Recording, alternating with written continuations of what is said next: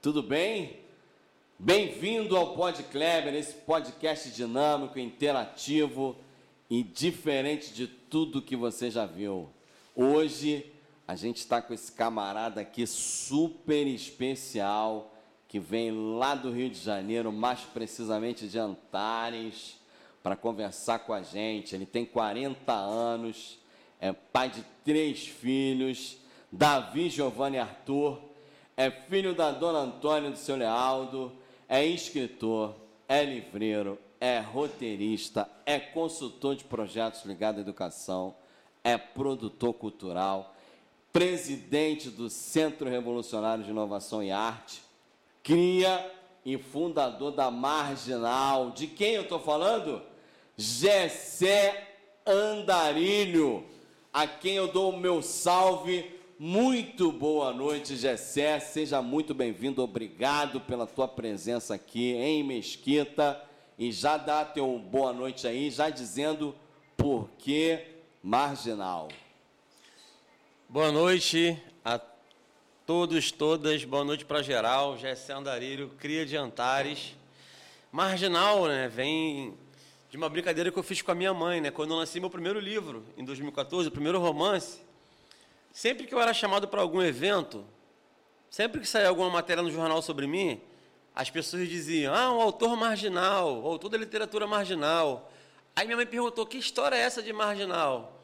Aí eu tive que explicar para a dona Antônia o porquê de marginal, né? Eu falei: "Não, mãe, é porque quando a gente mora na favela, a gente mora na periferia, e a gente, por exemplo, quando a gente monta um, um grupo de teatro, é chamado de grupo de teatro amador.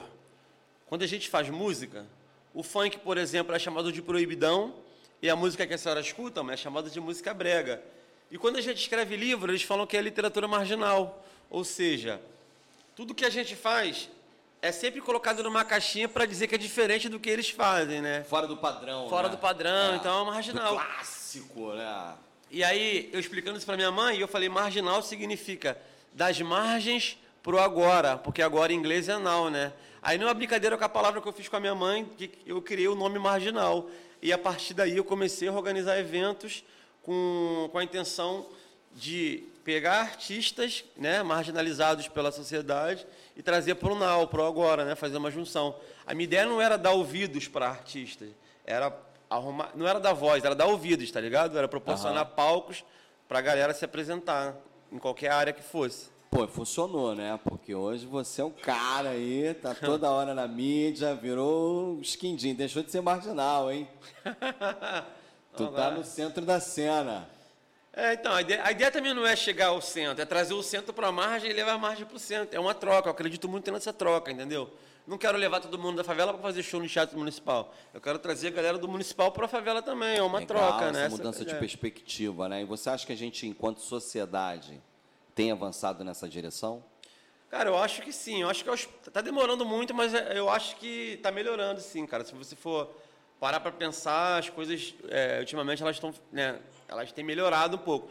Se bem que recentemente a gente deu alguns passos atrás, né? A gente teve, por exemplo, no Rio, a gente teve né, quatro anos pô, de, de sem perspectiva para a cultura, para apoio, pelo menos, cultural, e agora as coisas estão começando a melhorar.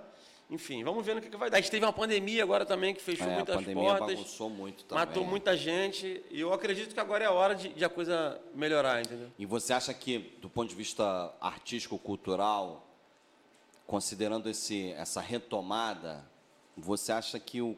Qual vai ser o caminho, assim, se você pudesse. Claro que o ouro né, está escondido. mas se você pudesse trilhar assim, um caminho por onde você acha que, se, que vai rolar essa parada? Então, eu acho que a população, né, eu acho que o povo tem que reconhecer a cidade como sua, né, como sua casa, né? Ter aquele, aquela sensação de pertencimento, é ocupar as praças, ocupar os campos de futebol, as quadras, quem tiver quadra. Aqui em Mesquita eu vi que tem uma Vila Olímpica maneira, tem campo, tem quadra. Então, tem várias futemesas eu vi no calçadão de vocês. Eu acho que é isso, é o povo botar a cara mesmo e, e ocupar os espaços públicos, que é público porque é dele também, é do, é, é do povo. Né? Então, acho que é, isso tem acontecido. Você vai aí, você vê pô, rodas de rima rolando em várias praças. Eu acho que quanto mais a gente ocupar a cidade e fazer da cidade a nossa casa, né? É, eu acho que a coisa vai, vai avançar, né? É interessante a tua fala aqui em Mesquita, a gente trabalha muito nessa perspectiva, muito. A gente tem uma cidade com um movimento pendular, né? As pessoas moram aqui, trabalham fora daqui, e aí fica casa, trabalho, casa, trabalho. Então, o que a gente tem trabalhado enquanto gestão pública aqui no governo Jorge Miranda é valorizar um sentimento de pertença da população, né? de modo que ela cuide do que é dela por direito e que seja dela também de fato. Então, nessa pegada, a gente tem clínica das famílias bacana, tem unidades escolares que estão sendo reformadas, tem campo. Então, nessa batida, a gente está indo é, tentando construir essa relação bacana, entendeu? Então, acho que é um caminho. Eu concordo plenamente contigo. Eu acho isso muito interessante, porque é, nós, assim, população, a gente vê é, a prefeitura, vê o Estado, a gente vê o, o governo, a gente vê é, os políticos, né? a gente vê como uma coisa que a gente tem aquela repulsa, a gente não quer se associar.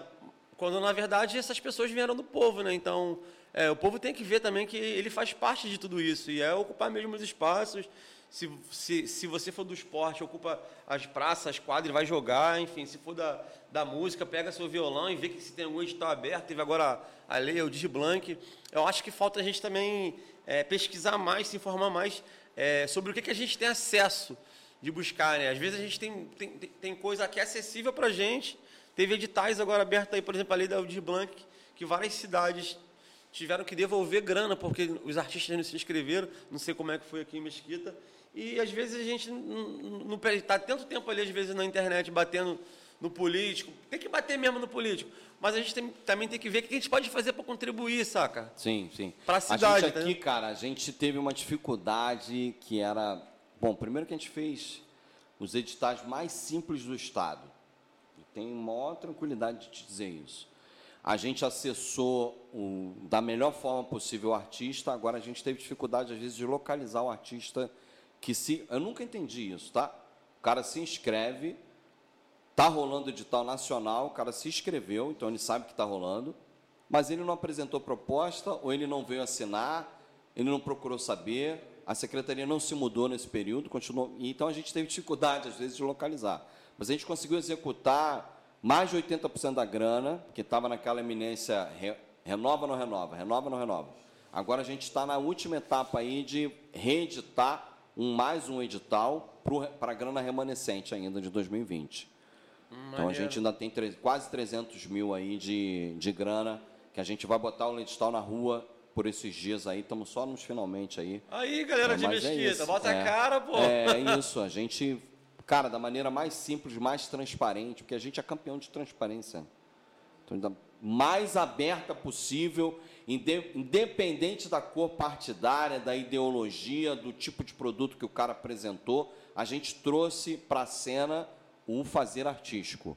Então não ganhou recurso da Aldir Blanc quem não cumpriu o mínimo, que aí é recurso público, né? É o que você falou, tem que estar tá ligado. Ah. Eu não posso aqui cometer nenhum tipo de perjúrio de repassar o recurso para quem não tem CPF, ou para quem não tem portfólio, para quem não apresentou proposta. Aí, cara, aí não dá. Eu não é... vou ser preso no lugar de ninguém. Entendeu? Então, assim, quem seguiu direitinho o script, não tem jeito, tem que ter script, né? Você é roteirista, é. sabe disso? Recebeu. Agora fica ligado que a gente vai lançar. Eu queria aqui já abrir para aí perguntas, interação, quem quiser perguntar. É, na medida do possível aqui a gente vai trazendo aqui para a cena, para a discussão aqui a, a, a opinião do Gessé. Mas, Jacel, eu tenho uma curiosidade. Eu sei que pode ser uma pergunta clichê para todo escritor, né? Mas como é que se dá? É, é, curioso porque eu também escrevo um pouco, mas o meu é mais transpiração do que inspiração. No seu caso, como é que é essa parada? Tu tem uma ideia assim, pá, tô tomando banho, tive uma ideia, vou... Pô, a parada flui, ou tu vai pesquisar, vai... Como é que, como é que se dá esse processo contigo?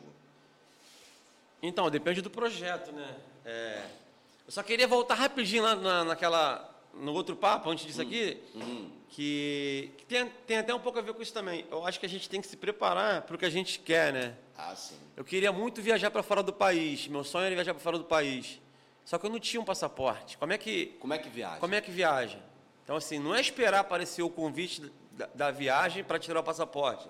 É a mesma coisa é, com relação a acessar os recursos que a gente mesmo reclama que não chega para a gente. Então a gente tem que pensar em como que a gente vai fazer para cumprir as exigências que a burocracia pede, porque o dinheiro público ele tem que ter uma transparência, tem mas ele regras. tem que ter uma, regras para acessá-lo. Então a gente tem que se preparar para acessar esse recurso.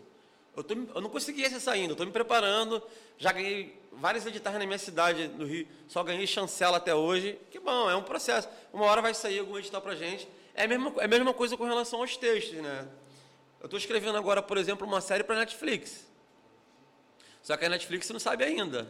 É, saca? É, isso. É, é isso. isso. Não é esperar bater na porta a, a oportunidade para a gente começar a trabalhar em cima disso. Com os textos é a mesma coisa. Eu, eu, tenho uma ideia, por exemplo, vou falar do primeiro livro. Meu primeiro livro. Quantos livros você escreveu? Total tem uns 25 por aí, contando as antologias, livros de poesia com maneiro, outras pessoas, maneiro. livros infantis e tal, dá isso daí. Mas eu tenho reconhecido, são dois romances e três livros infantis. Maneiro. E saiu, e saiu um livro no passado que fala, que fala de mim, mas não foi eu que escrevi, né? Então, mas eu conto como se fosse meu também, está no pacote. Tá e, e, essa semana agora eu mandei o um romance novo para a editora. O novo romance. Está no prelo aí, já já. já já, o esquema vai estar tá na pista. Aí o que, que eu faço? Por exemplo, no primeiro livro, é, eu queria escrever um livro sobre mim. Falei, vou contar a minha história nesse livro. Porque eu achei que, é, que ia ser legal contar as minhas histórias, porque eu tenho muita história, né? Eu sou um cara que andarilho, andei muito, tenho muita história. Então eu falei, vou contar uma história sobre mim. Aí eu pensei, pô, quem é que um dia vai querer ler um livro com a minha história? Quem sou eu na fila do pão para alguém querer conhecer a minha história? Aí eu pensei, não, vou inventar um personagem e não vou escrever sobre mim, vou escrever sobre as coisas que eu vejo, as coisas que eu vivo e as coisas que eu escuto na minha região, na região onde eu morava na época, que era Antares. E eu fui juntando várias coisas, inventei um personagem para viver aquelas histórias e escrevi um livro ali, né? Contando essas histórias. É... Só que eu fiquei pensando, pô, cara, quem é que um dia vai querer entrar numa livraria e comprar um livro meu, do Gessé? Quem é o Gessé para alguém, que, alguém entrar numa livraria e escolher um livro do Gessé? Quem é o Gessé para alguém no editor um dia querer publicar um livro do Gessé? Aí eu percebi que não bastava só a gente, né, no caso, a gente que mora longe do centro, a gente que não mora na, né, nos centros é, culturais, Copacabana, Ipanema, Lapa, a gente que não está ali direto, a gente tem que fazer algo mais, né? É igual você estava contando a história do médico que morava aqui em Mesquita, que trabalhou lá, trabalhava... É, doutor Haroldo, estava tá, contando aqui, doutor Haroldo, não sei se o senhor está assistindo a gente, mas estava contando a sua história para o Gessé, que ficou impressionado, é isso. No, no caso do doutor Haroldo, ele saía de casa às 4 horas da manhã, ia para a faculdade, depois ia para o trabalho, voltava para casa, chegava às 2 da manhã, depois saía de novo. Então eu percebi que não bastava só escrever, eu precisava ser conhecido no cenário cultural. E eu precisava estar em lugares onde o livro estava inserido. Comecei para lançamento de livros de autores que eu nem conhecia, tá ligado? Descobri que tinha um tal de sarau. Sarau é o lugar que as pessoas falam poesia e o microfone é aberto, a pessoa vai lá falar poesia. Eu falei, opa, quero estar no sarau. Só que eu era um jovem tímido. E aí? Tímido? Juro pela sua vida, sou tímido. Juro pela sua vida. Ele jura pela dele, juro, juro, pela juro, juro, juro. Aí eu comecei a lutar contra, contra essas coisas. Então, não basta, no, no, nosso caso, não basta só a gente estudar que a gente vai ser médico. A gente tem que driblar um montão de dificuldades, né? Porque senão fica naquela coisa aquela da meritocracia. Não, todo mundo que quer, consegue e tal.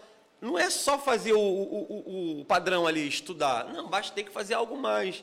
Então, para a gente que mora longe, para a gente que, que, Fora dos eixos aí, Fora dos né? eixos, a gente tem que fazer sempre algo mais se a gente quiser realmente chegar. Então, eu fiz algo mais com o texto, né? Porque eu não só escrevi, eu escrevi e eu ficava lendo o livro em voz alta. Porque imagina você agora lançar um livro no momento em que as pessoas todas querem ficar só no celular. Saca? Tem videogame, tem Netflix, tem várias coisas para você fazer na televisão. Então, como é que você cria um, um produto de entretenimento que as pessoas é, vou ter que ficar lendo, saca? Então eu pensei, pô, tem que ser uma coisa bem atrativa.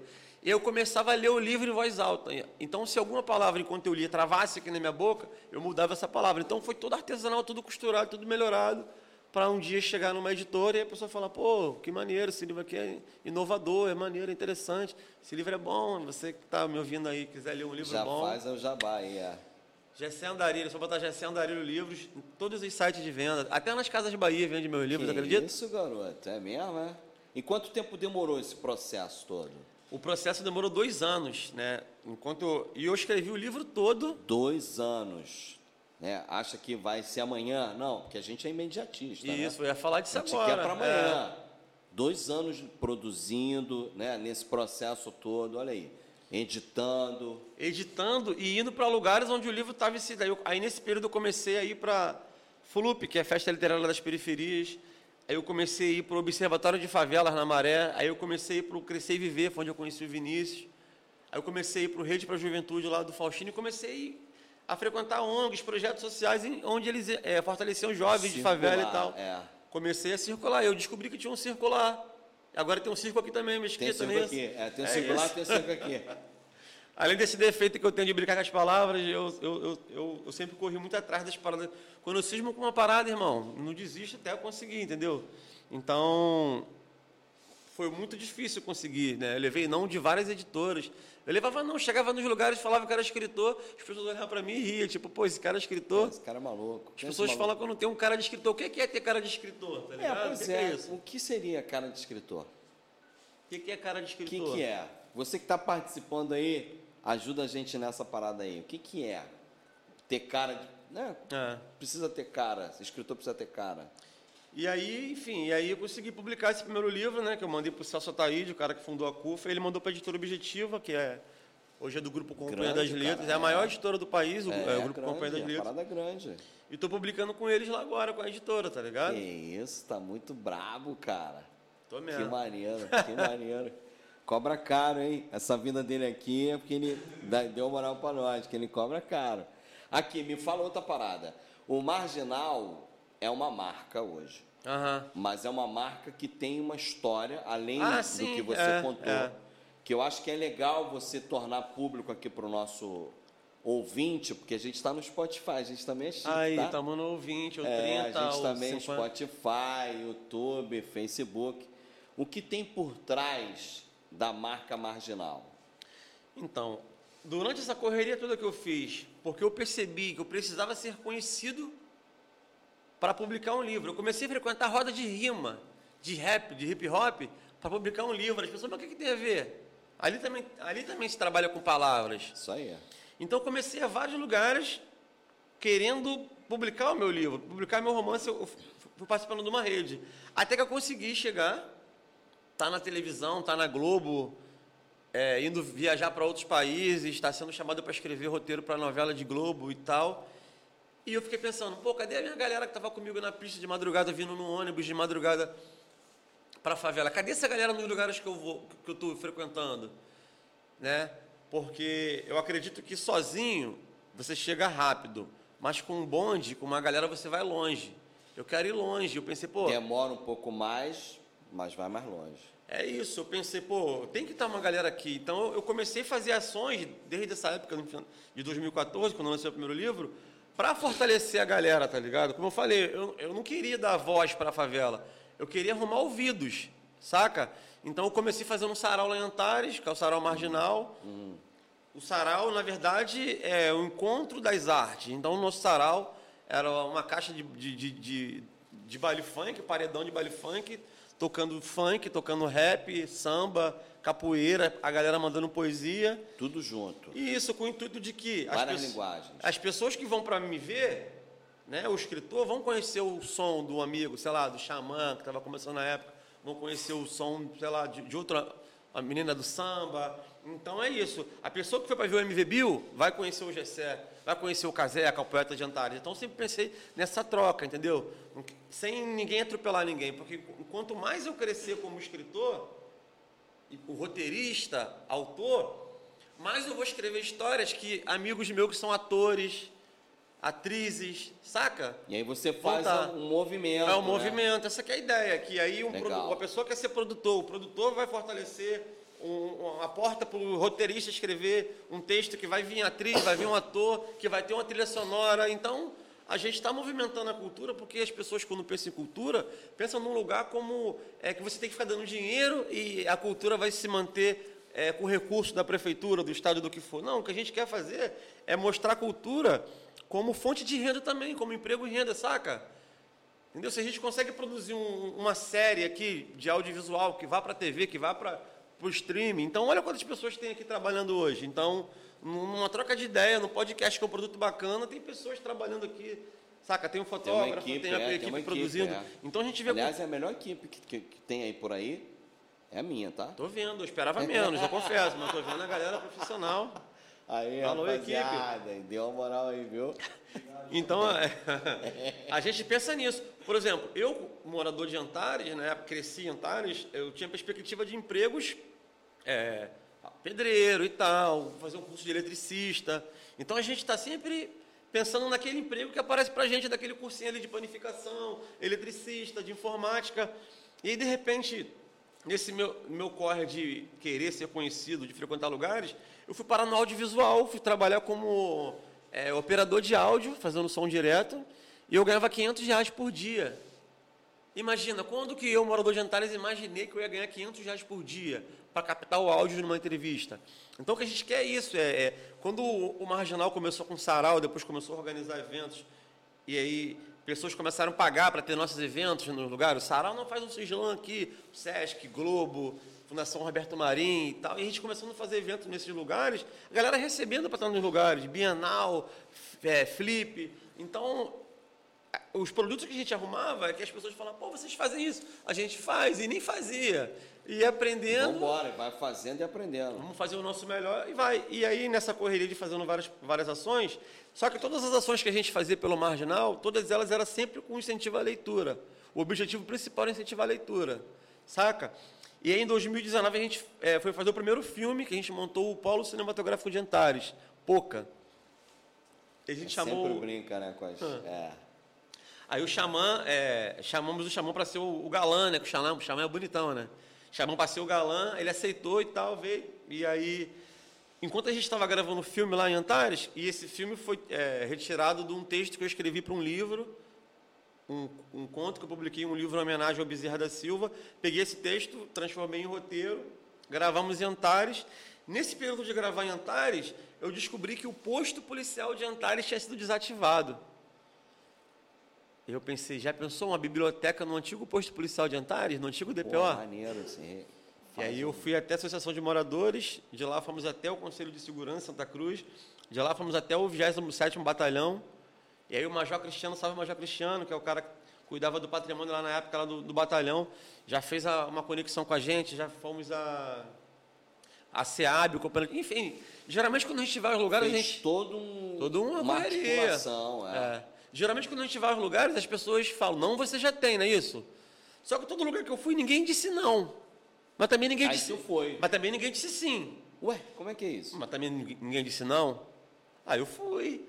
Aí comecei ocupando pela parte de fora. Falei, Ca- ô Major, eu vou, eu vou reformar ali. Ele, não, vai lá, reforma. E aos poucos a gente foi ali, encostando. E aí Igual eu. mineiro, foi só pela ribeirada. É pela Ribeirada, aí faltava um nada consta, um nada pô, não sei o quê. Aí o, o, o pessoal da PM do batalhão pegou e fez, entregou o espaço para a SEAB, para a Companhia Estadual de, Habitação, e falou, isso aqui a gente não, não nos interessa mais, estamos devolvendo para a SEAB. E aí a PM saiu de circuito, e aí agora ficou a gente a SEAB. SEAB. E aí a gente montou uma biblioteca linda no antigo posto policial de Antares. E as pessoas falam, pô, mas o que, que teve? a-" E eu sempre falo, né, quando vai um policial lá, alguém, pô, mas isso aqui, isso aqui é da polícia. Eu falo, cara, isso aqui não é mais da polícia, mas continua trabalhando com segurança. Porque segurança é prevenção. Então, se você tem uma galera aqui buscando literatura, a gente também tem uma, uma fute-mesa lá para a galera jogar. A gente tem uma mesa de ping-pong. A gente tem um Wi-Fi liberado. A gente tem quase um, um, um me- um mesquita, tá ligado? Nossa É. biblioteca lá com coisas boas. Esporte, maneiro, vocês- cultura. Ai, vocês são Lá sinistros, na né? biblioteca. E aí o pessoal da PM vai lá para ao banheiro. Ah, passar o banheiro, vai tomar um café e tal. Então a gente virou meio que um lugar Legal. que... E enquanto a gente abriu essa biblioteca, a gente abriu no meio da pandemia, em que estava se fechando tudo. Eu, eu, eu fiz uma pesquisa para saber como é que a gente poderia abrir biblioteca, biblioteca né, no meio da pandemia. E uma amiga minha lá da biblioteca de Londres, ela falou, não, tem um esquema. Que De... isso? Aí. Amiga minha da biblioteca de Ah, Londres, ah. Que isso? Aí ela mano. falou, tem um, um esquema que você bota o livro na quarentena, numa caixa. Aí passou todas as paradas. Todos, é. Só que o que, que eu quis fazer? Eu eu falei, eu não vou abrir as- a parte de dentro do espaço fechado e tal, por causa da pandemia. Eu comecei a ocupar a parte de fora. Eu ganhei uma banca de jornal, eu comecei a botar os livros na, na banca de jornal ganhei uns carrinhos do Itaú, de, de, de algumas pessoas com rodinha. E a biblioteca ela funciona na parte externa, arejada. Qualquer pessoa vai lá, pega livro. Ou seja, não, não transmite nada de ruim, né? Só coisa boa. E só coisa boa. E aí a gente ganhou, né? Enquanto a gente estava lá todos os dias, a gente acabou sendo um espaço de. Um espaço da galera pedir socorro. Cara, não tenho o que comer lá em casa. Então, eu conseguia cestas básicas, álcool em gel. Vai não era eu que dava. é. Eu não, não era o GSE que estava dando a cesta básica. O GSE fazia uma ponte. Quando, quando eu criei a Marginal com o intuito de fazer a ponte do artista da periferia com os centros é, artísticos, né, da Marginal, a mesma coisa. A, a nossa biblioteca acabou virando um lugar, uma ponte entre as pessoas que queriam doar coisas e pessoas que precisavam de receber. Então a gente faz essa conexão. Então, muitas cestas básicas, álcool em gel, luva, máscara, Maneiro. enfim. Então, a biblioteca Ajudou a- as pessoas a passarem nesse período, né? ajudou, ajudou e muito, pô. Nessa crise aí humanitária. Porque a gente não quer só diver- diversão e arte, a gente também quer comida, né? Exatamente. Nosso caso é diferente, né? Exatamente, é outra, outra vibe. Pô, muito legal essa história, viu? Eu acho que a partir daí você tem influenciado a molecada, sobretudo, eu imagino. Pô, cara, assim... Porque que a gente lê pouco, né, cara? É, O Brasil é, historicamente, infelizmente, ele, enquanto país, lê pouco. Nas periferias, então, lê menos ainda. é o que eu falo, né? Tem Então- uma frase minha que diz que quem não cuida dos leitores não pode reclamar dos eleitores, né? Então, se a gente tem um país como tá, né, a galera votando errado, não sei se também, né? É, vamos pensar nessa questão de, de formar leitores, né? Formar leitoras. Porque eu acho muito importante, cara, você conhecer, por exemplo, outros mundos, né? Porque aprender com o seu erro é, é maneiro, mas aprender com o erro dos outros é melhor, Melhor ainda. ainda. E em livros você vai ter várias histórias com erros e Muita acertos. coisa, é. E aí o livro tá muito tá, tá para muito além disso, né, cara? Quando eu comecei a, a gostar de ler livros, eu tinha um lava-jato na favela, eu lavava né, carro na favela. Quando eu comecei a, a gostar de livros, né, que o primeiro livro eu li no Lava Jato, é, meu Lava Jato virou uma lan house, depois a lan house virou um projeto social. E aí quando eu comecei a escrever livro, eu estava trabalhando num programa de televisão com, com os meus ídolos, que eram o MV Bill, o Nega Giza, então é, o livro, as pessoas falam, pô, o livro transforma, o livro vai mudar a sua vida. Aí você pensa, como é que um montão de palavrinha vai mudar a sua vida num livro? Eu sou a prova viva disso, de que o livro realmente muda, né? Eu mudei, cara, eu repeti sétima série cinco vezes, irmão. É, me conta essa história aí, Pô, me conta isso aí. Tem noção? Cara, cinco vezes Surreal. a Mas sétima por que série. aconteceu isso? Tu deu um Blade Blade alguns anos? Como é que é isso? A escola não estava preparada para mim, cara. Eu imagino. Olha isso. É porque é uma coisa que eu sempre falo né, com, a, com os adolescentes, né? Porque a gente, como você falou, quer muito o imediato, a gente pensa no agora, né? No now, no agora. Vamos, vamos ser felizes agora, vamos viver o agora. E o amanhã, tanto faz. E o amanhã tanto faz. Então, é, como eu fui um, um- um menino tímido, era tímido e tal, e aí quando eu entrei na idade de adolescente, na sétima série, já está na, na adolescente e tal, é, eu queria ser o, o- o engraçado, saca? Eu queria, eu queria ser o cara maneiro. Então, pra mim, as pessoas falam, ah, turista, tá vendo? enturmar, queria se enturmar. queria me turmar e tal. Eu come... Aí minhas notas começaram a cair, eu queria matar aula para jogar bola e tal. Eu achava que aquele viver aquilo ali era o suficiente. E aí, irmão, foram cinco vezes, tá ligado? E aí eu, eu lembro que o diretor vivia falando para mim assim, Gessé, tem um mundo além desse, né? De, de zoação e tal. Cara, pensa no teu futuro, tem um mundo além desse. Aí um dia eu pensei, realmente tem um mundo além desse, né? Tem a oitava série, né? É maneiro hoje, fa- isso é maneiro falar, zoar, repetir, não sei o que lá. Só que a idade chega, né, irmão? A vida cobra, né? Completei 18 anos, tive que servir o exército, serviço militar obrigatório, né? Saí do exército, queria ter um emprego, né? Eu, queria, eu não queria me envolver com parada errada, então eu queria trabalhar.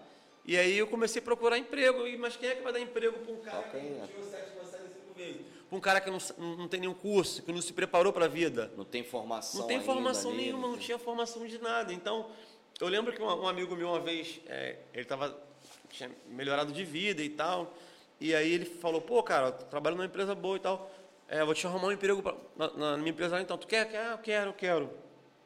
E aí ele pediu para eu ir lá, aí me apresentou lá a mulher lá do, do RH, aí a mulher falou, pô, teu currículo, tu trouxe? Aí eu falei, pô, não trouxe não, amigo, não falou, falou que era só vir. Ela falou, não, tá, então, faz o seguinte, é... Você tem ensino médio? Aí eu falei, médio não, tenho menos, tá ligado? Um pouquinho menos que médio. Aí ela, você. Aí ela falou, você tem. Você dirige? Eu falei, dirijo, mas tem habilitação? Eu falei, não. Sabe mexer em computador? Sei. É, mais ou menos. Mais ou menos assim entra no Orkut, tá ligado? Na época era Orkut, pra rapaziada mais jovem aí que não. Mano, a mulher me deu uma vassoura, tá ligado? Aí eu fiquei puto com a mulher. Eu fui no meu amigo e falei, qual é, Juninho? Tu, porra, tu me falou que ia me arrumar um emprego maneiro. Porra, a mulher me deu uma vassoura, mano. Tu quer me esculachar? Aí sabe o que ele falou pra mim? Tu que se esculachou, irmão. Há quanto tempo tu tá aí nessa. Querendo nada com nada com a vida? Te deu, se liga. Há quanto tempo que tu tá aí? Aí eu que quero te esculachar? Você que se esculachou, cara. A gente tem o que merece. Você vai... Tu quer trabalhar de quê, irmão? Qual é a tua ocupação? O que tu sabe fazer? Saca? E tu ouve isso, irmão, do amigo, tá ligado?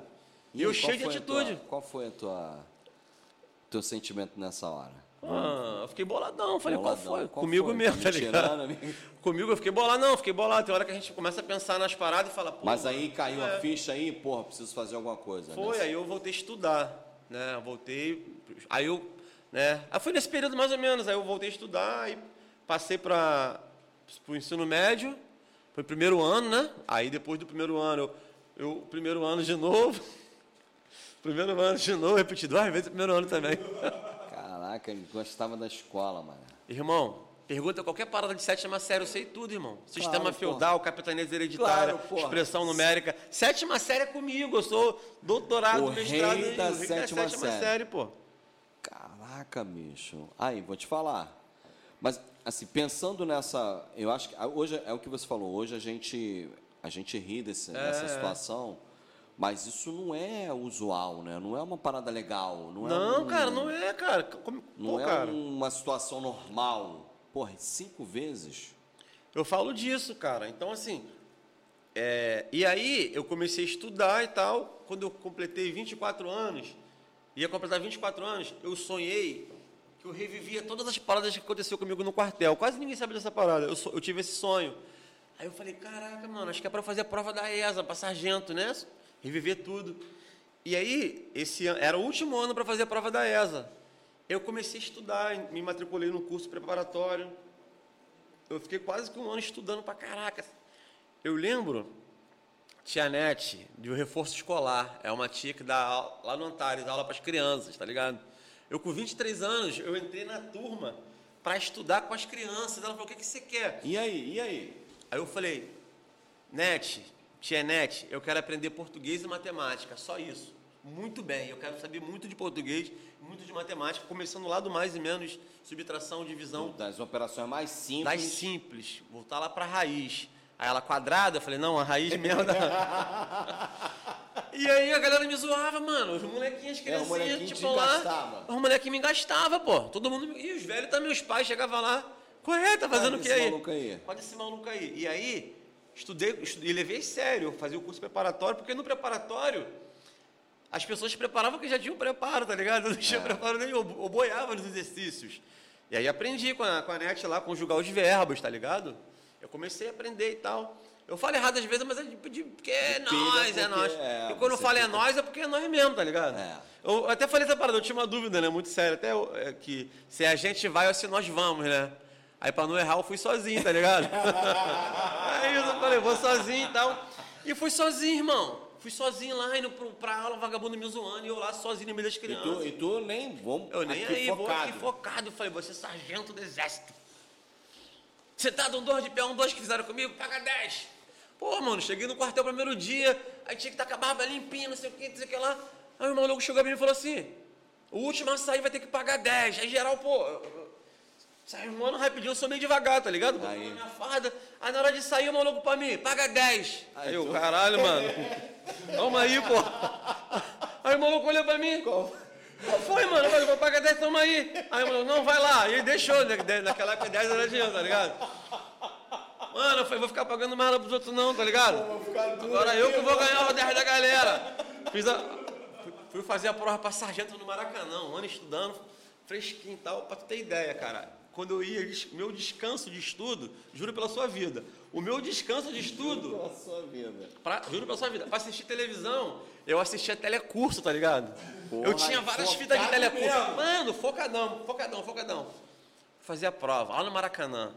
E arrebentei na prova. E aí falei, pô, passei, sargento e tal. E aí quando saiu o resultado e tal, do gabarito, eu marquei errado no cartão resposta. Putz. Tanta confiança em matemática, porque eram quatro provas, tu tinha que tirar no mínimo cinco em todas. Aí eu tirei tipo 10 em português, sequei tudo. Rebentou. Em matemática eu fiquei por, por uma questão, quando eu entrei na parada, eu fiquei puto. Eu falei, caralho, mano, mó esculacho, não sei o que, não sei o que lá. Fiquei puto com Deus, né? Fala, qual foi, Deus? Tá maluco? Pô, Por que me abandonaste? Logo eu, tá ligado? Estudei, pô. Qual foi, mano? E aí, irmão? Fiquei boladão, boladão. Boladão. É, boladão, boladão.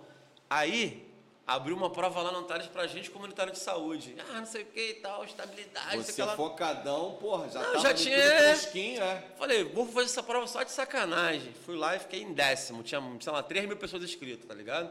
Aí, quem não tava ligado no meu corre de voltar a estudar, falaram que eu comprei o gabarito dos caras da ONG, tá ligado? Aí, daqui a pouco não, não bota fé na gente não, tá ligado?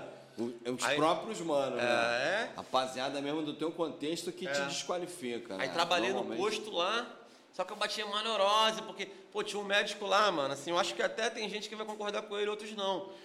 E o médico é o doutor Lino Guedes, brabo. Vou falar mal do senhor não, papo retão aqui.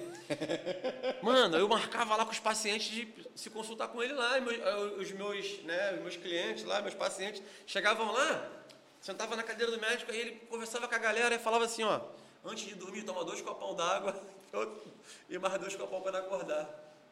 Aí a pessoa, mas e qual remédio que tava junto com esse copo d'água? Ele, não, só o copo d'água. Aí vagabundo me enquadrava na Rocol Fuji, esse aquele médico lá manda beber água, rapaz.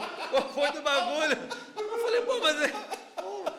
Aí ele falava assim, faz um suco de couve. Mano, ele passava só bagulho natural, tá ligado? natural. Mais natural que água não tem, tá ligado? O cara passava água pros outros. Só que na Mas pista... dava certo? Dava certo? Pessoa não bebia água, ia em outro lugar, cara. Aí ficava me alugando, pô, tive que ir lá no Dom Pedro, porque aquele médico lá só manda te beber água. Falei, não, mano, mas tu bebe água. Não, não bebo. Falei, o cara tá certo. Aí eu ia ficando bolado, tá ligado? Aí tinha um diretor também lá que pegava no meu pé também. Assim, eu não sei se eu tava errado, tá ligado? Eu não sei se...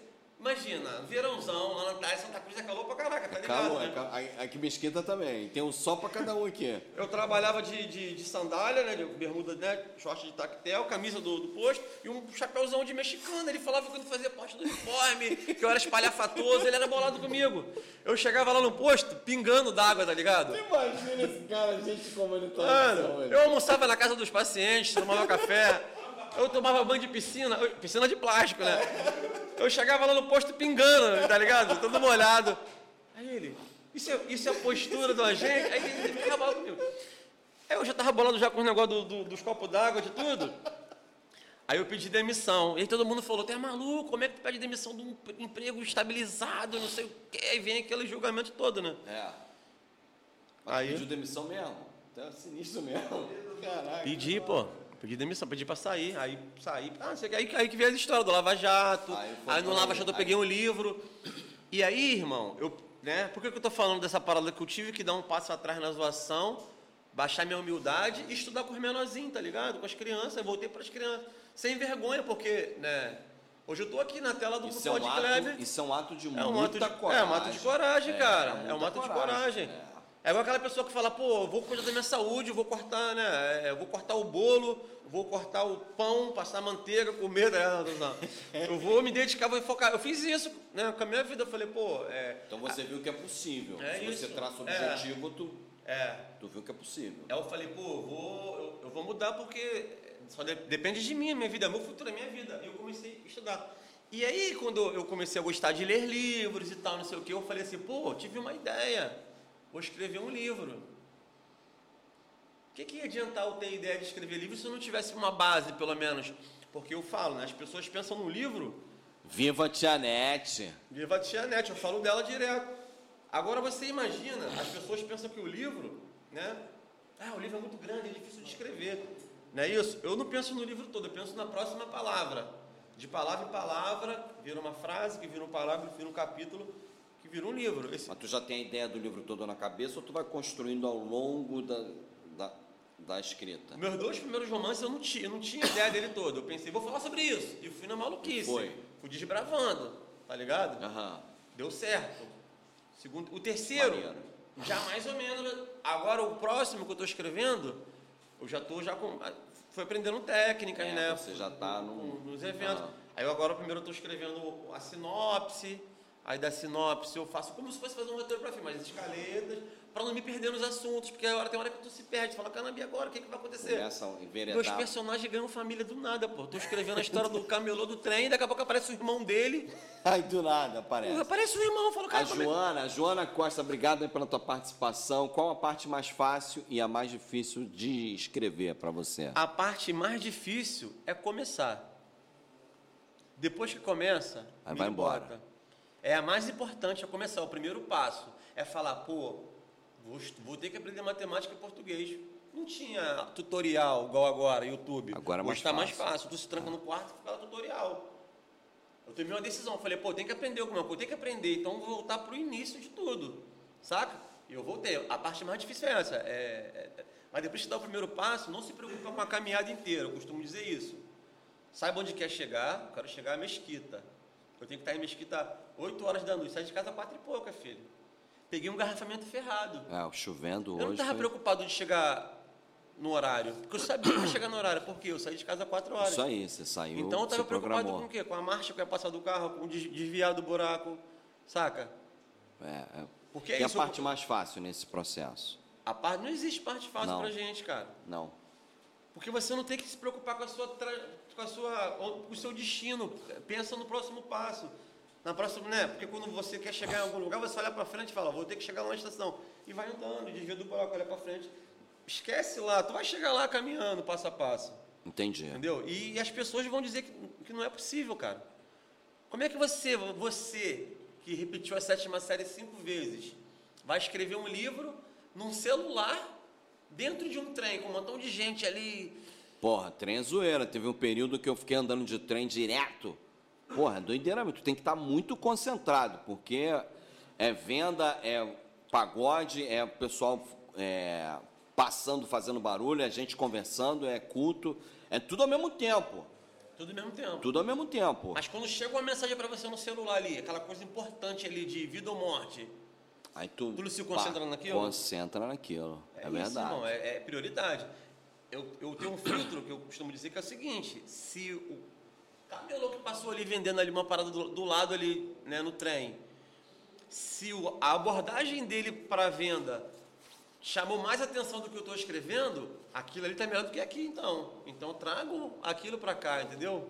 Eu faço isso. Você é sensível ao teu contexto, né? Ao teu redor. É isso porque eu já imagino. O Alexandre Vieira, ali, ó. Qual das suas histórias escritas mais te define? E por quê? Porra, uma pergunta é uma tese nessa pergunta. A minha Maneiro, história- obrigado aí, irmão. Aí, Alexandre. É, é Felipe? Não, foi Alexandre. Não, foi Alexandre que já pagou, que ele Ah. quis sabotar ali. Bota aí, pô. A minha história, a minha, Alexandre, a minha história que mais me define é a minha história na academia, tá ligado? Que eu fico malhando e fico definido, tá ligado? Só que eu não, eu não fui muito à frente na academia, academia né, não é muito não. Então, eu, eu, Alexandre, eu, eu tento pensar não no, no GCE, né, na história do GCE, eu penso em escrever coisas que sejam relevantes para um período em que a gente está vivendo. Né? Quando eu lancei o Fiel, por exemplo, se, discu se discutia a redução da maioridade penal.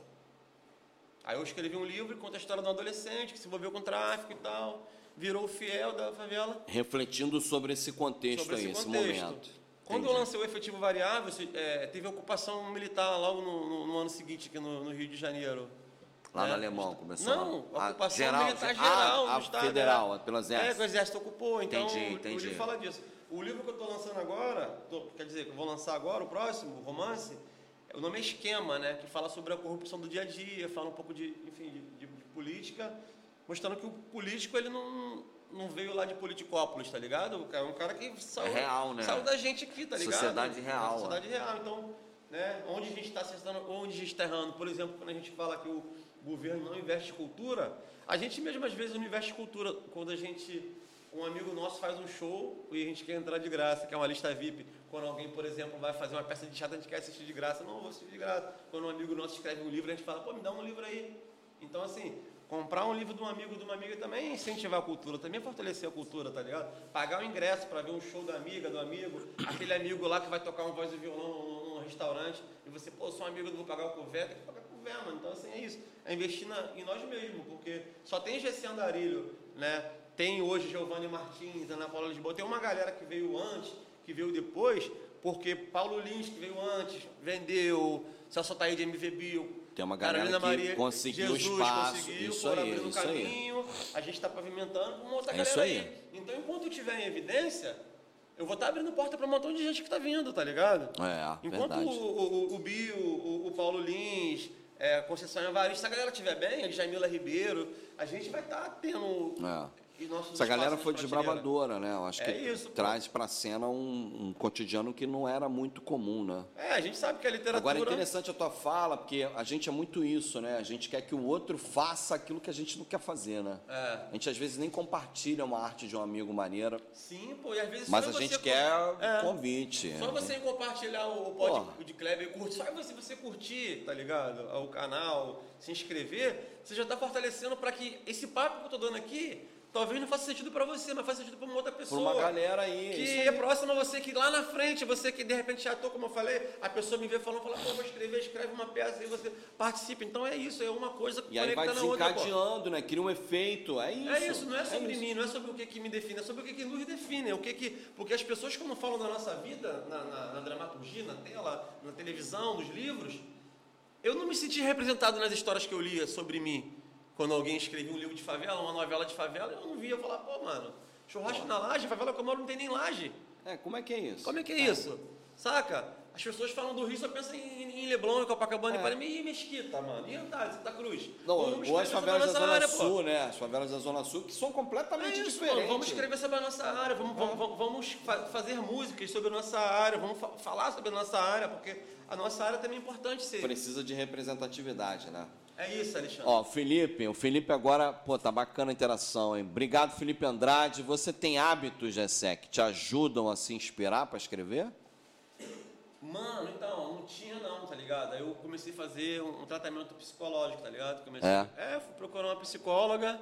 É porque nego pensa que psicóloga é para dar pra malucão, tá pra ligado? maluco É, mas Quem é não é isso. malucão? Todo mundo é meio malucão, Todo mundo é malucona, pô. doido, é. Todo mundo é meio doido. De perto ninguém é normal, Pô, né? irmão, não é, cara. Então, assim, é, me ajudou pra caraca, assim, tá É, ligado? Você colocar as, as ideias nas caixinhas e. Mano, é refletir. porque ela, pô, assim, tu- quando você vai falando as tuas paradas, você tá conversando com alguém, você mesmo fala o teu problema e a solução pro teu problema, tá ligado? E não reflete às É, vezes. aí é, não, porque ela fala, qual é o teu problema? Não, porque eu não tô escrevendo mais. não tô Aí, por que que tu não tá escrevendo? Não, não tô escrevendo, porque eu, você, ela, aí eu mesmo falo a resposta da parada. É Então, porque assim, a- a- ela, ela te usa a técnica para te provocar a refletir, né? Pô, mano, é isso, é E maneiro pra caralho que é bom. Aí você tem te ajudado nesse processo. Sim, é porque, enfim, eu tenho. um- Né? Eu sou um cara que não gosta de regra, né?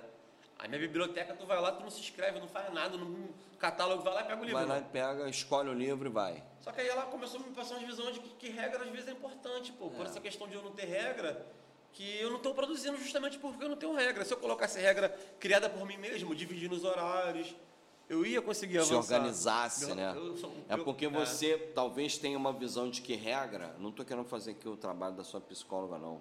Mas pode fazer. Estou querendo entrar aqui num- nesse papo que eu acho legal. Porque tem a ver também com a juventude de hoje em dia, É. né? É, a gente entende, às vezes, é a minha leitura, tá? É que o, o jovem, ele não quer se preparar, mas ele quer ser chefe. É. Então, às vezes, a regra, a visão que você tinha de regra, que eu acho que está mudando, Tá mudando, sim, pô. é assim, você organizar é, um processo não significa que você vai engessar e que você É. não pode alterar e que isso vai te fazer mal. É. A regra não necessariamente é pro mal. É igual a burocracia. A burocracia é padronização de processos. Sim. Isso não é ruim. O problema é que as pessoas usam às vezes isso naquele viés que você trouxe aí do teu próximo livro, na questão da corrupção, Sim, sim. Aham. usam isso de maneira às vezes egoísta, É. porque a gente é egoísta, em benefício próprio, trazendo uma disfunção burocrática para um processo que é burocrático. que é padronização de processo. Que é o seguinte, se eu botar essa garrafa, essa caneca aqui, eu vou ter esse resultado. É. Para que o Lúcio bote essa caneca aqui, eu tenho que criar uma regra. Senão o Lúcio vai botar aqui. Verdade. E o resultado que a gente quer é que fique aqui, que é para o bem comum.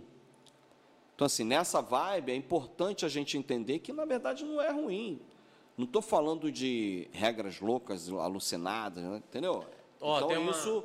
ainda mais você que trabalha com, com temas tão subjetivos, às vezes, né? Sem falar de crônica. Se você está escrevendo crônica, uhum. ok, beleza. Mas se você está escrevendo um romance, porra, tu quer mais subjetividade do que um romance? Que tu está criando histórias, tu está fazendo. Porra, é, é, você precisa ter um mínimo de, pelo menos, rotina. Senão já era, mano. Ó, tem uma parada aqui, um pouco disso também, né? Que tem que colocaram na cabeça do jovem, na nossa cabeça, que eu também sou jovem, né? Que é o protagonismo, saca? A palavra protagonismo. Você tem que ter o protagonismo da sua vida, o protagonismo de não sei o quê.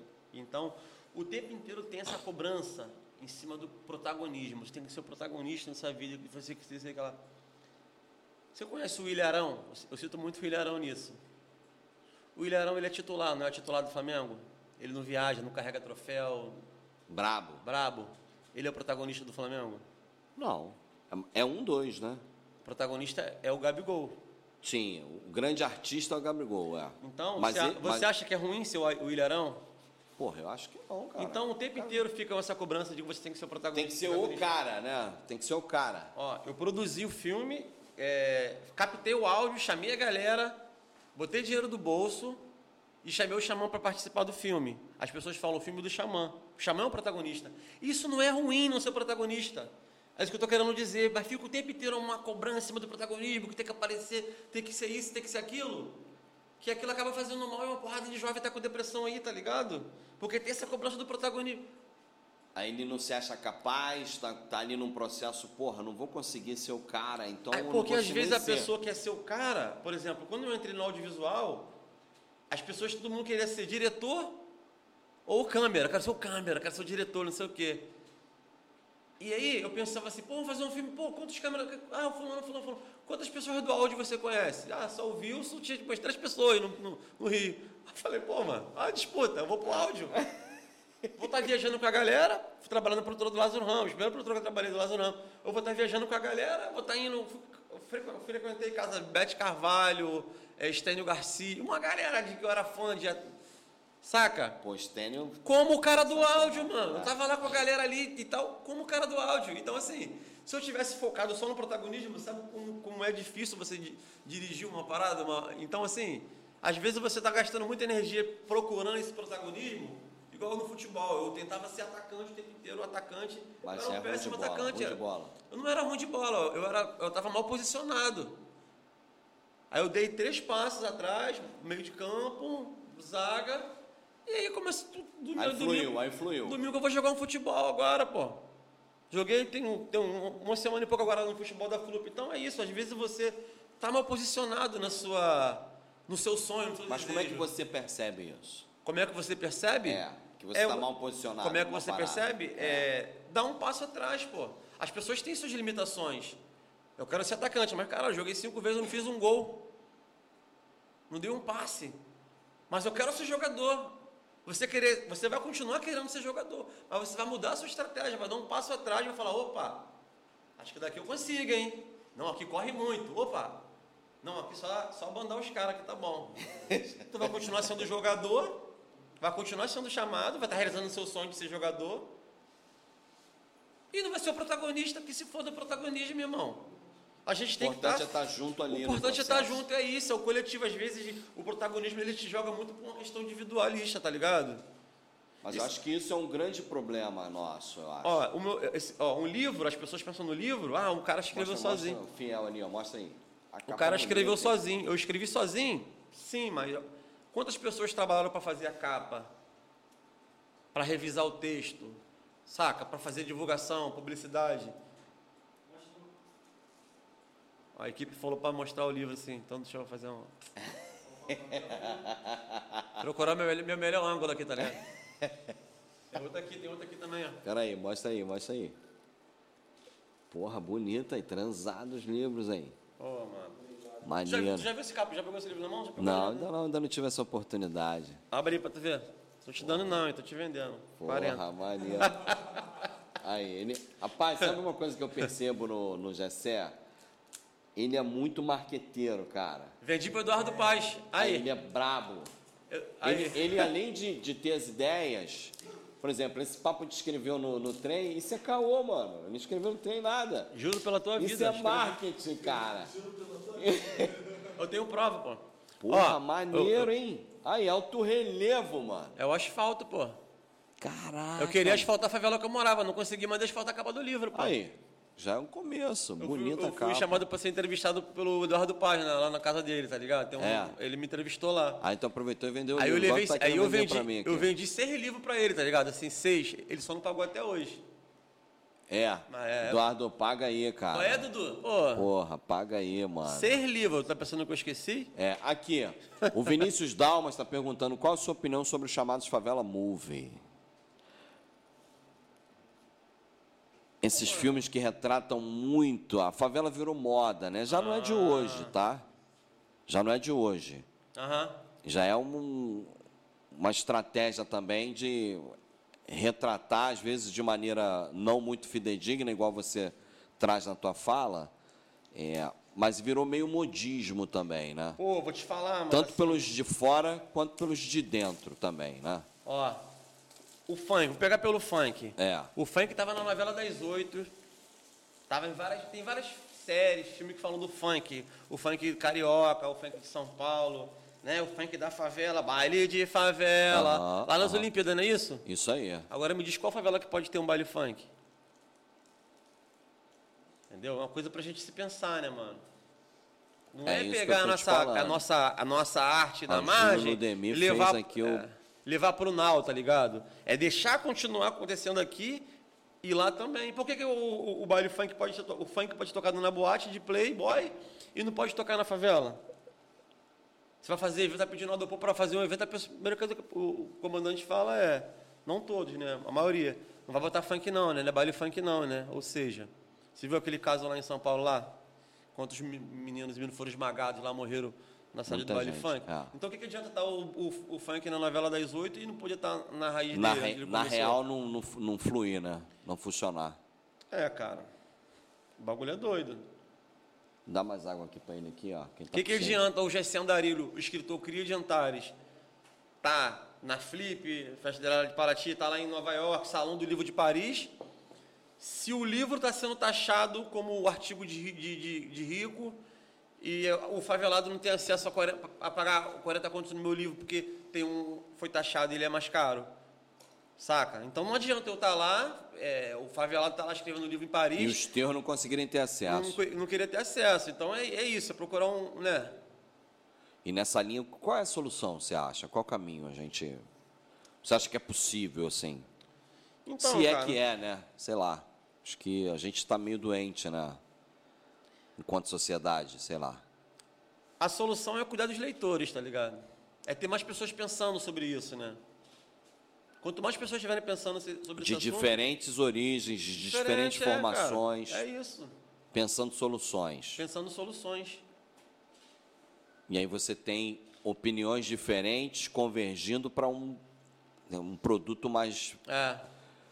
assim, mais produtivo, digamos assim, né? Acho que é nessa linha. Tipo isso. Porra, maneiro, maneiro. E quais são os projetos do Gessé? Além de lançar o próximo livro, fala aí para nós. Então, é, ontem é, fez um ano que a gente perdeu um, um amigo nosso, o Cadu Barcelos, cineasta, lá da Maré. Não sei se você conheceu.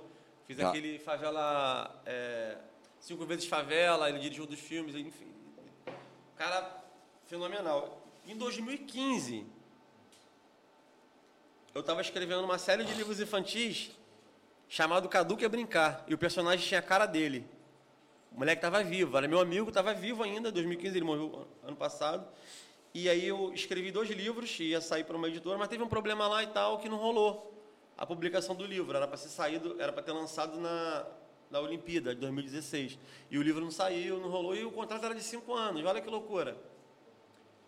o contrato com a editora de ela lançar e terminar era, era de cinco anos. Cinco anos já se passaram. E aí o Cadu veio a falecer, né? Tomou uma facada lá no centro lá, enfim, morreu.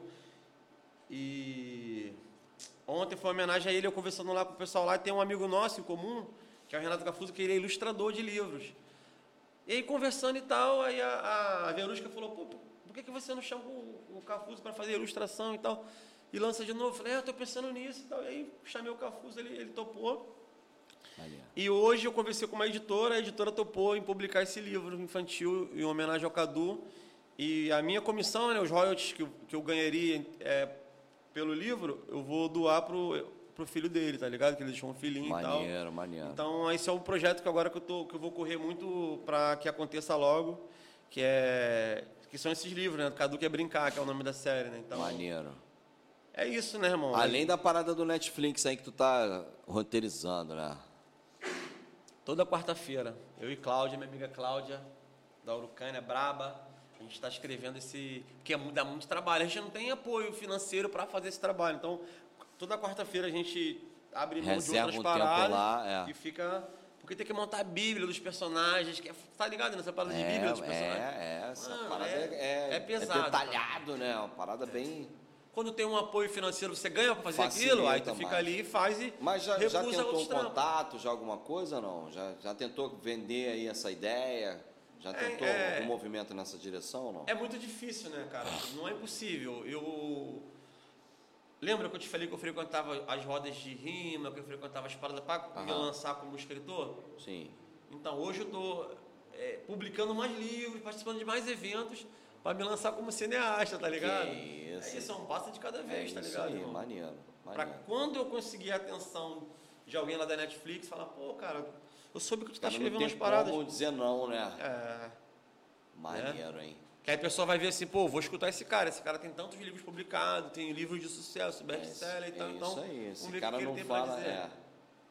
É. Ah, O cara é amigo do Kleber e tal. porra, pô. aí pronto, Aí, porta mano. aberta. Aí já era, mano. Aí.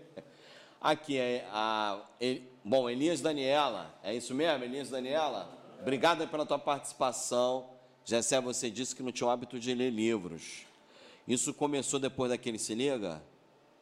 Ou foi no Lava Jato? Foi no Lava, Jato, que tu ganhou no o Lava livro? Jato. Eu tava. Essa história é bastante conhecida. Eu tava no Lava Jato, né? Eu. Salve os amigos do Lava Jato, tá sujo é nós, cara, o nome do Lava Jato, né? Maneira, tá suja nós. Quando eu montei o Lava Jato na favela, ó, Daniela, não tinha carro lá na favela que eu morava. ninguém tinha carro. Aí as pessoas falavam, é maluco? Como é que você monta um Lava Jato na favela que ninguém tem carro? Aí eu dizia, ninguém tem carro, mas também ninguém tem Lava Jato, só eu. Hoje cada esquina tem um Lava Jato lá, tá ligado? É, de todo lugar, é. Que dica você daria para uma pessoa que não gosta muito de ler, que não tem esse hábito né, de leitura? É, que dica você daria para ela construir uma motivação? Faça algo valer. Maneiro. É, mas eu acho Fala- assim, cara. Eu acho que a leitura, ela tem. Ela, é... Eu não preciso pedir pra ninguém assistir uma série na Netflix, assistir um filme na tela quente. Eu não preciso pedir. As pessoas vão lá e assistem porque acham que é legal assistir um filme. Eu não preciso pedir pra ninguém ir pra um show de rap, pra um show de pagode. As pessoas vão porque elas acham prazerosa. Se a gente ficar o tempo inteiro falando, ah, você tem que ler, você tem que ler, você tem que ler, vai parecer que livro é uma coisa chata. Então, tem que olhar para o livro como uma parada que vai, que vai, que vai ser bom para você, não porque vai, oh, que legal, é um remédio. Não é um remédio, é uma coisa prazerosa, uma coisa gostosa. São histórias de maneira, como- da mesma forma que tem histórias boas no, no- nos filmes, no livro é melhor ainda, porque você consegue imaginar as coisas na sua cabeça ali. Melhor do que no filme, pô. A maioria dos filmes ou séries que foram livro, o livro é mil vezes melhor. Né? Todo mundo Com fala certeza, isso? com certeza. Tem mais detalhe. Ninguém fica assim, ai, por favor, assista lá Casa de Papel, que na Casa de Papel é bem legal. Ler Casa de Papel vai fazer bem pra sua vida. Não, fala, caraca, a Casa de Papel é boladona, a mesma coisa, o livro é boladão, tem livro maneirão. E é isso, E por pô. que que o, o você acredita, ali a pergunta do Marcos Vinícius, por que que o Fiel fez tanto sucesso e por que não tem final? ah, moleque. Isso aí, isso aí, é- mano, o Fiel ele fez sucesso né? Porque ele foi pensado, ele todo, na pessoa que tá, que tá lendo, tá ligado? No leitor, na leitora.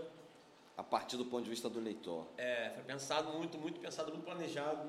Quando o personagem ele chega na casa da mãe e aí ele se enrola na toalha do Flamengo, ele vai tomar um banho, tem um sabonete febo. O tempo inteiro eu vou colocando coisas ali que você que a pessoa nunca imaginou em ler no livro. Porra, o cara pegou um sabonete febo e não sei o quê. Tá aí tu vai construindo o um enredo na cabeça. Aí a mãe dele chega para ele e fala: Isso é uma blasfêmia. Quantas pessoas tu conhece que fala isso?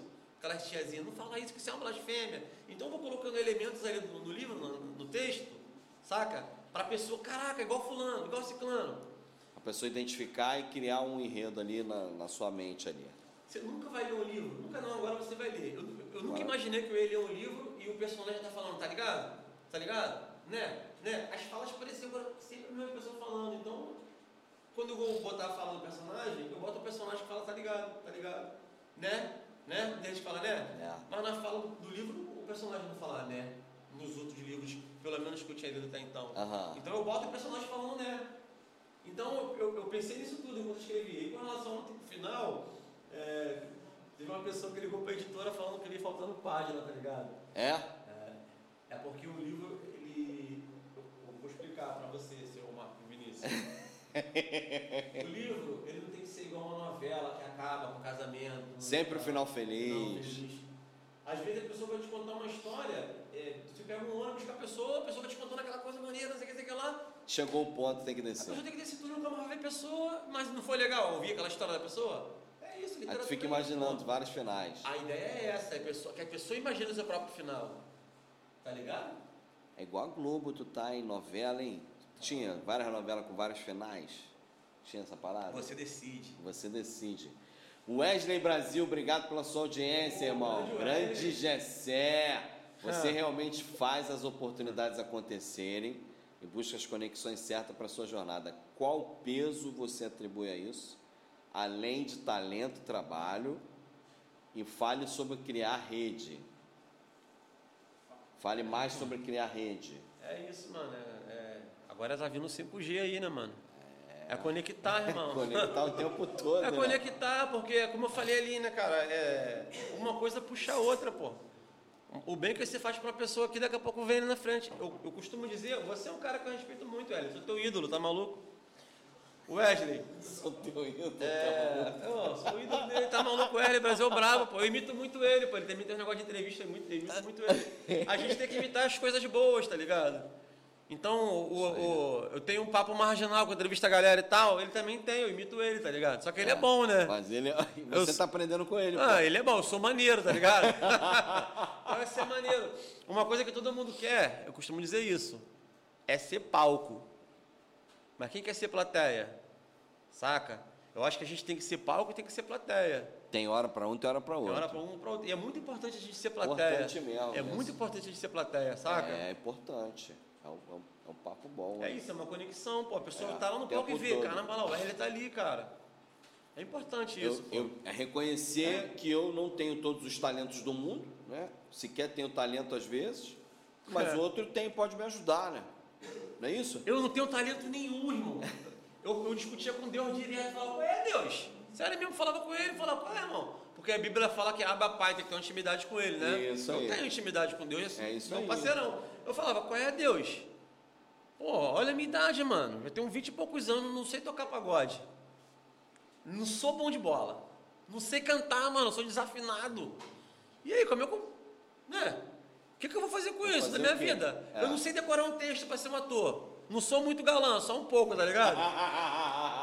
Falava, um pouco, eu é. cobrava, falava, qual é meu dom? Todo mundo tem um dom, pô. Não humildade. Todo mundo tem um dom, não tem um dom nenhum, mano. Tá ligado? O que, que eu vou fazer da minha vida? Tá ligado? Como é que eu vou. Entendeu? E aí, eu, como não tinha, mano, muito dom, eu comecei a contar as histórias de quem tinha dom. Começou então, a contar história. Comecei a contar história. Deu certo. Quem pô. não tem dinheiro conta história. É, é isso. Mano. Deu certo aí, como é que tá aí? Tamo aí. Obrigado, Deus, por, né? É. Hoje, meu, hoje eu sei que meu dom é esse, tá ligado? É isso aí. Se achou, né? Pô, eu sou bom pra caraca escrevendo, Porra, maneiro, mano. Maneiro, Eu sou muito bom, cara. E humilde também, né? Humildade, humildade. Mano, eu sou o melhor escritor lá da minha casa. Nem da minha casa eu sou o melhor escritor, minha mulher escreve melhor que eu. É mesmo? Não, é- mas eu acho que a gente não tem que ser o melhor, tá ligado? Não precisa, né? Ah, Aquele papo do protagonismo. eu mesmo, é. Tem que ser melhor. Não tem que ser melhor, não. Só ser caprichoso, tá ligado? Tem uma parada que um amigo meu falou, isso aí serviu pra Antônio Cabral, meu amigo, advogado também, me, me salva das paradas. Salve Antônio Cabral, meu irmão. Eu só lia livro de favela, né? Só lia livro de tiro, porra de bomba. É. Só li- aí ele falou, irmão, tem que ler os clássicos. Eu falei, mas favela também é clássico. Eu, não, sei. Aí ele me deu o, livro A Volta em 80 Dias. Aí me deu O Estrangeiro de Camisa, tá ligado? Eu comecei a ler um livro assim. Aí tu. É, é maluco, ele, ele foi importante na minha formação, esse maluco aí, Antônio Cabral, meu parceiro e tal. Ele é estressadinho, ele vacila, mas é maneiro, igual a dele. É. Aí ele falou pra mim assim, Gessé, na época eu tava é, trabalhando de produtor no programa do Bill, tá ligado? No programa aglomerado. Hum. Eu sabia nem o que, que o produtor fazia e me jogaram lá. Porque eu era o cara do desenrolo, desenrolava, tinha andança nas pistas, desenrola com traficante, com policial, com milícia, com pastor, com todo mundo. Digo, assim, olhando no olho sem, Sim. tá ligado? Não, humildade. Sim, sim. Enfim. Mas Aí- passando a tua mensagem. Passando a mensagem. É, a É. missão. É, eu tenho que cumprir. Aí ele falou, Jessé, você não tem que ser o melhor escritor, não tem que ser o melhor produtor, não tem que ser o melhor nada. Você tem que ter comprometimento. Se você tiver comprometimento, você vai longe. Porra, papo raiz, hein? Mano, isso é muito papo raiz. E a pontualidade que eu te falei, irmão. Pontualidade é essencial, irmão. Tu tem, tu tem pontual. Quem não é pontual nem é nada, irmão. O pessoal fala, ah, mas carioca. Mano, seja muito pontual. Eu marquei com o Júlio Demi, fiz uns trabalhos com ele agora na Flup. Ele marcou comigo 9 horas da manhã, em dois dias. Os dois dias, eu cheguei 7 horas da manhã nos dois dias. Aí ele, caraca, eu tava dormindo, me acordou. Eu falei, irmão, pode ir pro Brasil engarrafado, quebrar três trem, que eu vou chegar no horário, irmão. É isso aí. Comprometimento. Compro- A palavra do dia. Não, Comprometimento. compra o meu livro. Tenha comprometimento comigo. Aproveite onde compra teu livro. Faz o teu merchan. Aonde não compra, irmão. Até na Casas Bahia. Até nas casas de Bahia. É só escrever o quê lá Livro no, fiel. no Google? Escreve assim, livro bom. Livro bom. Aí vai aparecer o teu. Não vai aparecer. Escreve livro bom, não. Escreve Gessé Andarilho, o fiel efetivo variável. Gessé com dois S. Gessé com dois S. Instagram também, arroba Gessé Andarilho. Isso, já bota aí, bota aí, bota aí, o Lúcio, bota aí. Gessé Andarilho. Porra, maneiro, bom bota- demais Se esse colocar também. Kleber, pode Kleber Pode lá. Kleber também vai te aparecer aí, ó. Pode É. Kleber. Porra, mano, obrigado aí pela tua Pô. presença, maneiríssimo esse papo, muito legal. Eu Porra, sei. show de bola. é muito maneiro. Acho que tu ajuda a gente nesse processo de construir é, mesquitenses raiz, rapaziada que cuida da cidade, que gosta, que que se ter orgulho amarra, da área, né, é, mano? que é orgulha, que maneira, cara. valoriza. É. Acho que é importante. Porque quando a gente constrói essa massa aqui é, consolida um trabalho que vem sendo bacana para a cidade, está fazendo a cidade crescer, se desenvolver, porra, não tem porquê né, não cuidar, né? Claro, Então, pô. é isso. Eu acho que é- nosso objetivo aqui é mostrar que é possível, né, inspirar novos jovens. A gente tem uma lona de circo instalada dentro da Chatuba. Vamos criar uma lá dentro do Sebinho, que são as duas favelas que a gente tem aqui. A Chatuba é famosa, né? Mas não tem só violência. É Tem- que nem Antares, a pessoa Porra, a violência canta, é, nem define a favela, porra. Não tem por que ficar. Ah, o Chatuba, porra, é perigoso lá. Porra, não é perigoso. É como qualquer outro lugar no, no país inteiro.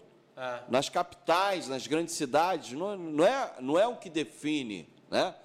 Só que é o que mais é anunciado, Uhum. é, né? pô, chama mais atenção na É, chama mais parada, né? atenção. Então, assim, é, o que que acontece? O que que eu não estou entendendo aí? O que está rolando aí? Vai baixar o PDF? Ah, aí, porra, aí é Se sacanagem. achar, pode baixar. pô. Aí, sacanagem. Tem que comprar, o cara precisa pagar a conta, porra. Vai baixar meu livro, pode baixar, não baixar mesmo. no, Sai PDF, no PDF eu ganho 25% quando você compra no PDF. No livro normal eu ganho 10%. Ah, então é melhor comprar no PDF. Te ajuda Não mais. pode baixar não, é pegadinha, só até a metade. Sério mesmo, é pegadinha, pô. A editora é sinistrona, pô. Braba. Não, eu até queria, Então- que, foi- eu até queria que tivesse de graça mesmo. Não tem. Por isso que o cara falou que não achou o final. Ah, moleque. Essa parada. Então, irmão, obrigado aí pela tua presença. Acho que é maneiro. Foi muito legal o papo. Acho que para nós, porra, acrescentou muita coisa. E seja sempre bem-vindo. A hora que você quiser, a gente está aqui de portas abertas para te receber.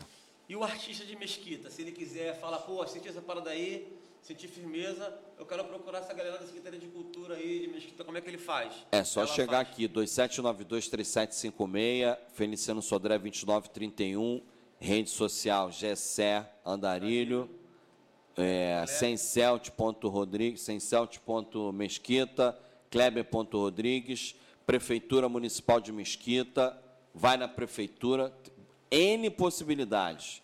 A gente oferece desde formação, agora a gente está para lançar, nesse momento aí, tá, tá para sair já na próxima semana, um programa de formação de arte de circense. Então a gente está nessa pegada também, a gente quer formar artista, a gente quer construir plateia, a gente quer fazer o, o, o artista entender o papel que ele tem, o que, que ele pode fazer. A gente está aqui disponível o tempo todo. A gente vai lançar o, o, o novo edital da Aldir Blanc. Então é isso, a gente está aqui disponível, sempre, sempre disponível. Eu bati na porta, irmão, irmã, né? Eu, quando eu queria, quando- até hoje eu bato É. nas portas e quando eu quero, eu vou, eu vou o governador se tiver que falar. E vai, tem que saber o que, que quer fazer, né? Ver o seu, o seu talento e, e é isso. É isso. Assim como eu fui lá na Tia Net, a pessoa pode vir aqui e falar, pô, preciso de ajuda nisso. É isso aí. Eu tô com um projeto, eu quero escrever, É eu quero aí. gravar um CD, Na vi. medida do que é possível, a gente Ó, ajuda. Eu vi no dia que eu vim na inauguração da biblioteca, tem uma biblioteca pública aqui, né, de Mesquita, Isso aí. tinha um jovem que veio falar comigo, esqueci o metralha, não sei o quê. Zé Metralhador. Zé Metralhadora, brabo. E ele falou pra mim, ó, nesse dia, trocando ideia, que ele tá gravando um CD com a grana que ele ganhou do edital daqui da cidade que vocês. É né? isso aí, da Aldir Blanc. É. Então, o moleque, o cara do rap tá gravando um CD de rap, né? Que rap a gente fala mal de governo, mal de tudo, sei que lá, com um recurso que ele conseguiu acessar, que é direito dele, Sim. do governo municipal de Mesquita. Isso então, aí, A gente, né, a, a gente é inimigo, a gente, não, não tem que ser inimigo de ninguém, não. nada de tem que inimigo. conviver. Eu não gostava de polícia, não, quando era mais novo. Eu não gostava de polícia, eu não tinha desonro com É porque polícia. já constrói uma Eu imagem. tinha, não, polícia, não sei o quê. Mesmo eu tendo um irmão que é policial, eu tinha aquela coisa, eu nunca tinha ido no churrasco do, do meu irmão e tal, não sei o quê.